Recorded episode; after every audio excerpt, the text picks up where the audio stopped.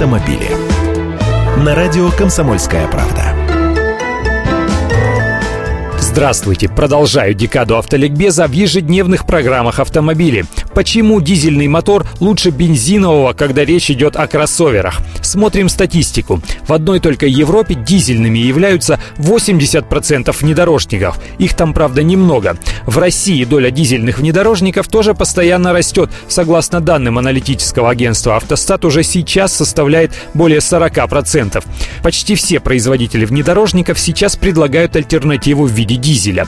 Комбинация высокого крутящего момента и экономии топлива делает делает дизельный силовой агрегат идеальным для больших автомобилей, так объясняют эксперты.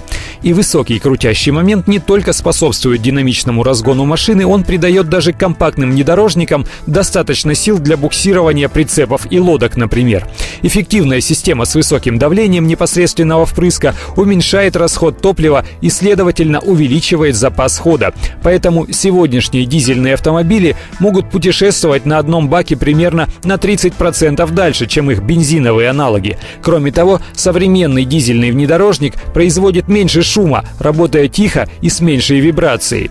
Возражение здесь может быть только два. Первое – бюджет. Но если вы просто не потянете дизельную машину, ибо она чаще всего дороже. Второе – вы живете там, где попросту нет нормального дистоплива. Для России это все еще актуально. Хорошая солярка есть только на брендовых АЗС в столичном регионе, на севере и юге России. Сливать отфильтрованную с тепловозов в 21 веке ну совсем уж глупо. В таких условиях лучше выбирать атмосферный бензиновый мотор, не требовательный к качеству топлива. Автомобили.